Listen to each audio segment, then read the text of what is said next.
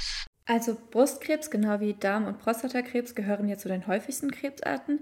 Ich möchte aber auch jetzt gerne mal mit Ihnen über den Eierstockkrebs sprechen, denn diese Krebsart ist jetzt noch nicht so gut erforscht, richtig? Ja, erforscht hinsichtlich ähm, effizienter Früherkennungsmaßnahmen, beziehungsweise ich würde es so sagen, alles, was man bisher hier erprobt hat, hat nicht funktioniert.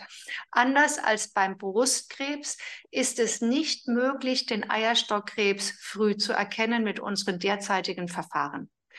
Und das ist der Grund auch, dass wenn eine Hochrisikosituation vorliegt, ähm, man bei dem Eierstockkrebsrisiko tatsächlich auch die Möglichkeit einer prophylaktischen Operation in Erwägung zieht. Das kann zu einem späteren Lebensalter und wenn möglich auch um die Wechseljahreszeit herum geschehen. Aber das ist die einzige effektive Maßnahme, nachgewiesene effektive Maßnahme, äh, um die Prognose auch einer Eierstockkrebserkrankung auf praktisch null zu senken. Denn wir wissen eben auch, wenn der Eierstockkrebs auftritt und wir ihn erkennen, ist er in der Regel fortgeschritten. Mhm, Sie haben jetzt gesagt, dass Sie vor allem mit Risikopatientinnen arbeiten oder an ihnen forschen, aber es gibt natürlich auch Krebs, der nicht erblich bedingt ist. Gibt es da überhaupt richtige Präventions- oder Vorsorgemaßnahmen? An allererster Stelle. Und das, die Daten sind sehr, sehr eindeutig, wenn ich jetzt einfach mal wirklich global nochmal die Krebserkrankungen sehe.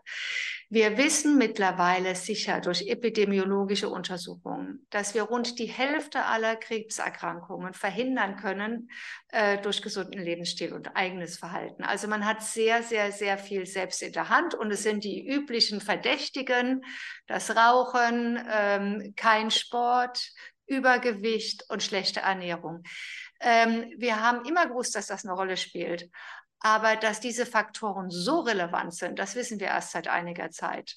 Und deshalb, ich glaube, Sie sagten, Ihre, Ihr Publikum sind auch viele junge Menschen. Da ist noch ganz, ganz viel ähm, auch in die richtigen äh, Wege und, und Bahnen zu lenken und zu leiten. Ich sehe auch, dass die jüngere Generation schon viel gesundheitsbewusster im Schnitt lebt, als das die Älteren getan haben. Und das ist genau der richtige Weg. Das muss das Ziel sein äh, erstmal diesen großen Batzen an Krebserkrankungen zu verhindern.